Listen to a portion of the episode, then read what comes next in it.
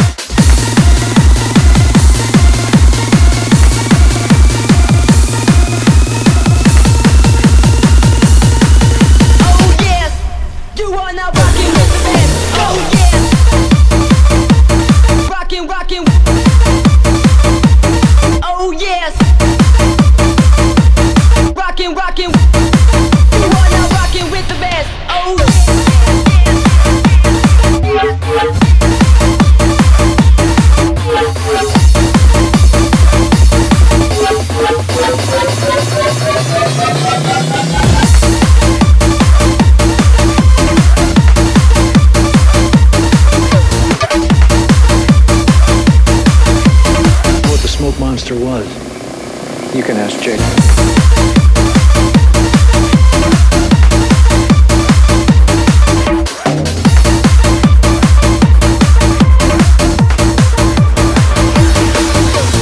Jacob all about it when we go to the cabin. Hang on. Jacob? Who the hell's Jacob?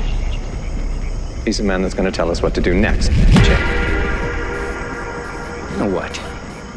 I'm done with all this. Never should have followed you whackers in the first place. I'm going back to the beach and Claire and the kid are coming with me. You good with that?